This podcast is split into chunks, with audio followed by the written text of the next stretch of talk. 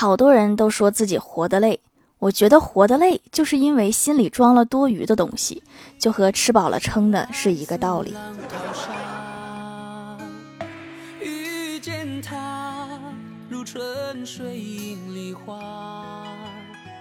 Hello，蜀山的土豆们，这里是甜萌仙侠段的秀欢乐江湖，我是你们萌豆萌豆的小薯条。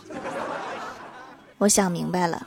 十一假期出去旅游和去看演唱会的人还是会很多，也不是经济变好的原因，而是一部分人本来就有钱，另一部分人知道自己买不起房子，也不想结婚，不如把钱花在自己喜欢的事情上面，开心一天算一天。主打就是一个活在当下。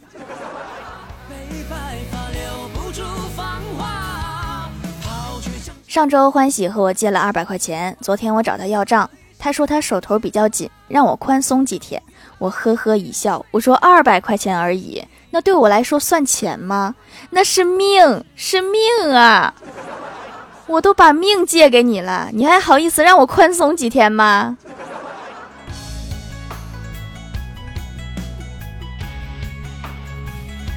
早上快递小哥来送快递，签了字之后，他迟迟不走，我俩就这样对视着。表面上我波澜不惊，内心早已风起云涌。他不会是被我独特的气质吸引了吧？这是要和我表白吗？我该怎么办？幺幺零上班了没有？就当我浮想联翩的时候，小哥开口了，他说：“那个，那个笔是我的。” 就这个事儿啊。你直接说就行，不用这么吞吞吐吐。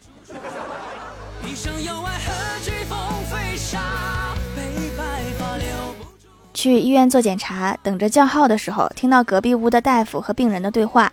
大夫说：“手指怎么断的？”病人说：“我有强迫症。”大夫面露疑惑说：“你这个手指断了和强迫症有什么关系？”病人说：“十个手指头九个都响，就他不响，是被你掰折的是吗？”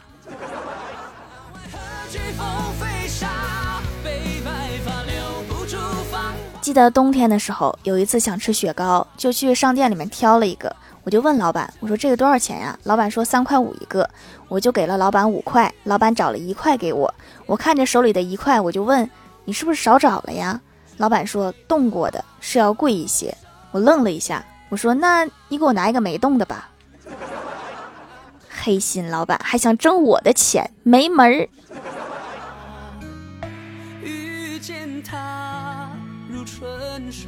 我哥和朋友一起喝酒，一个挺着啤酒肚的胖子怕热脱了上衣，肚子上一条刀疤，从上到下触目惊心。我哥惊讶地说：“兄台以前是混江湖的。”胖子泪流满面说：“那年我媳妇儿在医院等着剖腹产，我不小心光着膀子在手术推车上睡着了。”真是一个悲伤的故事啊。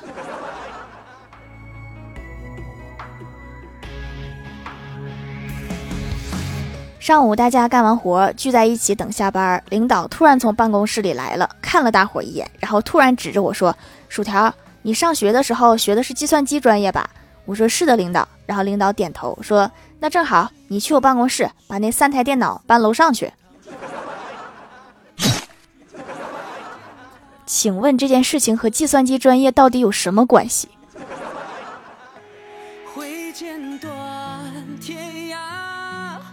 中午午休的时候，大伙聚在一起闲聊，然后小仙儿就问郭大侠说：“郭大侠呀，你说你和郭大嫂感情怎么样啊？”郭大侠说：“就这么跟你说吧，我和老婆是共同经历过生死的人。”然后小仙儿说：“那你们夫妻关系一定很好喽？”郭大侠说：“我是说，我们有好几次吵架，都差点同归于尽。那都吵成这样了还没离婚，看来感情还是好。”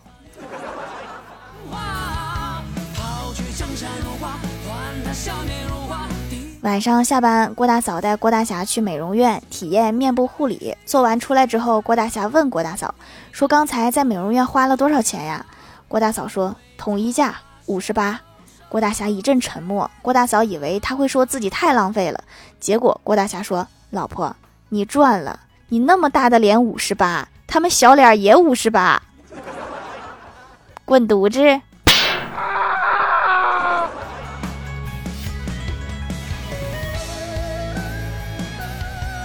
回到家，郭大嫂去做饭，做的是酸菜炒肉丝，还挺好吃。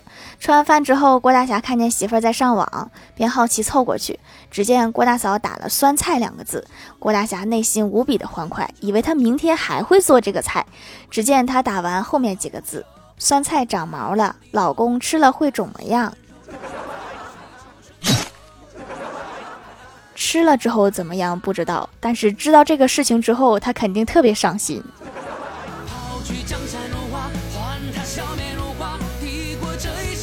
郭大侠他们家最近想换个房子，去中介看了好多房源，还真有几个觉得不错的。晚上下班，两个人就在那研究房子。这时候，郭晓霞从屋里出来，说：“爸比，以后买房子别写我的名字，不然以后我不能买了。”你知道的还挺多，你操心的也挺多。郭大侠陪郭晓霞玩游戏，郭大侠把手指摆成枪的形状，对准郭晓霞的脑壳，砰的一声，然后问他：“如果这是真枪，子弹穿过去了，你却没有死，为什么？”郭晓霞呆了五秒钟，弱弱的说：“是因为我没有脑子吗？”你自己也是这么认为的吗？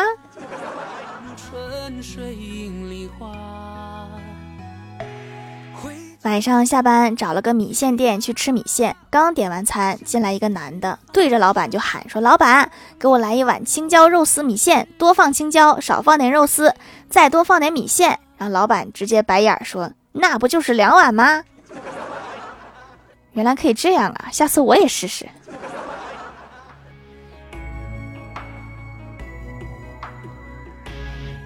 一直以来都知道堂弟学习差，为这个事儿二叔没少揍他。至于差到什么程度，我也以前从来没有问过。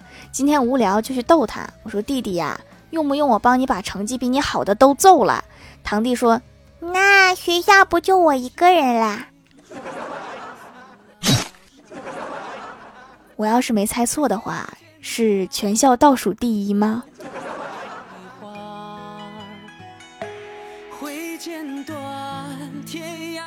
就在刚刚，我捡了一个没有密码的手机，找了一个备注“妹妹”的打了过去，然后对方接通了，说：“哥，有什么事情？”我说：“你哥的手机被我捡到了。”对方说：“谢谢啊，你等一下。”然后他挂断了电话。过了半分钟，我捡到的手机响了，我一接是一个女的，她说：“哥，你的手机有人捡到啦。”妹子，你好好思考一下，这个手机现在它在哪儿？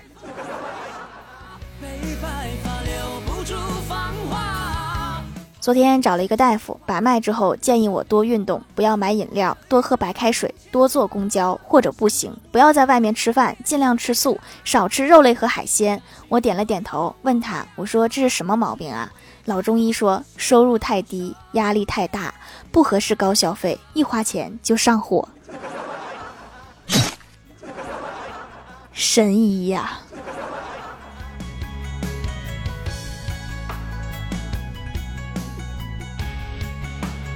嗨，蜀山的土豆们，这里依然是带给你们好心情的欢乐江湖。喜欢这样节目，可以来支持一下我的淘小店，直接搜店名“蜀山小卖店”，数是薯条的数就可以找到啦。还可以在节目下方留言互动，或者参与互动话题，就有机会上节目哦。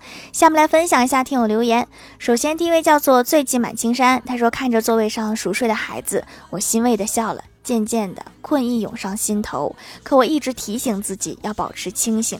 最终，困意战胜了我。在合上眼的前一秒，我听到了一句声音：“前方左转，限速六十。”所以说哈，坐在副驾的不能睡觉，特别容易传染。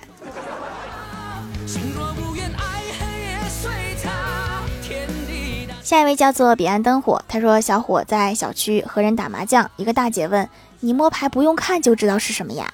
小伙高冷地说：“玩的久了，用手指搓一下就知道是什么牌了。”大姐说：“哇，你好厉害呀，让着点哦。”然后小伙高冷的微笑。五个小时之后，麻将结束，就小伙一个人输了。这回服了吧？你大姐永远是你大姐。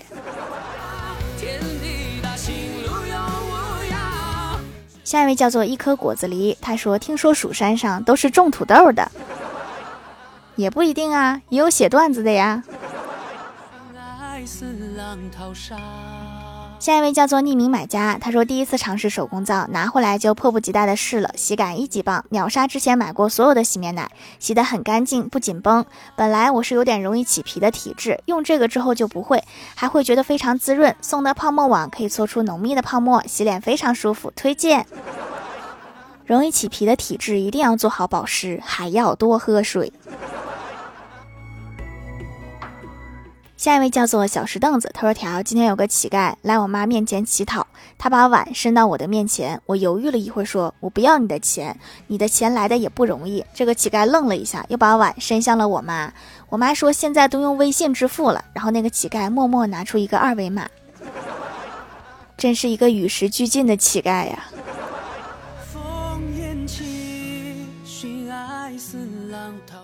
下一位叫做阿扑喝神圣土豆，他说小时候第一次看蜘蛛侠，男主被蜘蛛咬了之后就变成了蜘蛛侠，这么扯谁信呀？直到今天，我突然想起小时候被狗咬过的经历，然后我望向镜子里单身十几年的自己，陷入了沉思。看来蜘蛛侠的故事也有可能是真的嘛？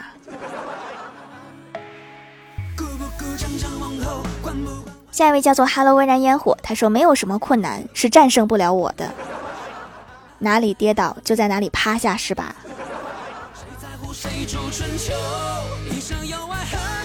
下一位叫做埃及女皇太后，她说总觉得洁颜泡沫洗不干净，用了一下手工皂就垂直入坑，竟然有洗得干净还不拔干的神物。洗完擦完皮肤，确实看着光滑了一些，营养成分很足，给皮肤补足了营养的感觉。期待一下长期效果。长期效果哈，这个就很好坚持，洗个脸就行。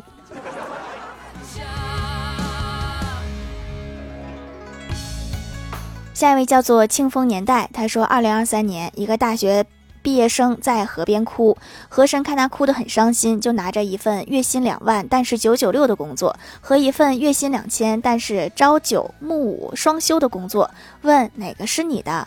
大学生说都不是我的。自从我大学毕业之后就没找着工作。河神说你很诚实，两个都给你吧。于是大学生得到了一份月薪两千还九九六的工作。河神说：“记住，这是你的福报。快，谢谢河神。”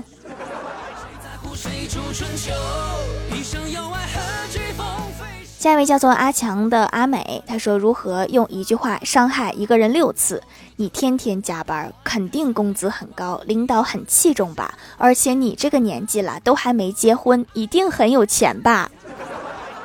你这么说话一定很孤独吧？我觉得没有人会和你讲话。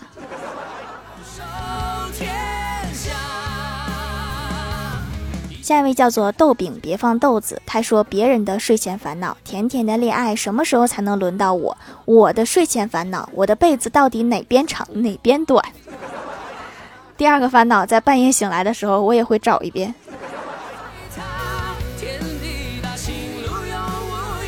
评论区互动话题：和人搭讪的第一句说什么？最近满青山说要先接近别人，就比如像我，为了搭讪，对旁边的女生问个路，说美女，我是从火星来的，你知道怎么回去吗？美女肯定也不知道啊。下一位叫做小小叶杂货铺，他说那个帮我算一下命呗。你搭讪的是个道士吧？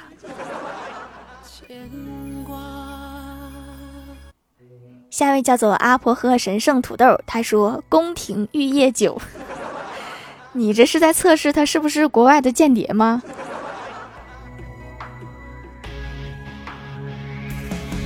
遗失的陈双说：“哎，你作业写了吗？我觉得这个应该很难搭讪成功，你应该是提了一件他非常难过的事情。”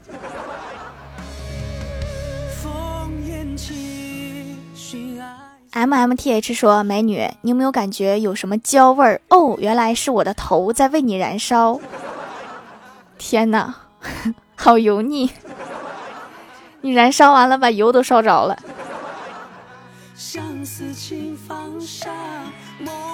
下面来公布一下上周一零一二级沙发是一棵大树被占用了，盖楼的有 H J S J J S U S J。醉骑满青山，彼岸灯火，薯条的小夫人，一颗果子狸，阿婆喝神圣土豆，Hello 微燃烟火，感谢各位的支持。好了，本期节目就到这里啦，喜欢的朋友可以来蜀山小卖店支持一下我。以上就是本期节目全部内容，感谢各位的收听，我们下期节目再见，拜拜。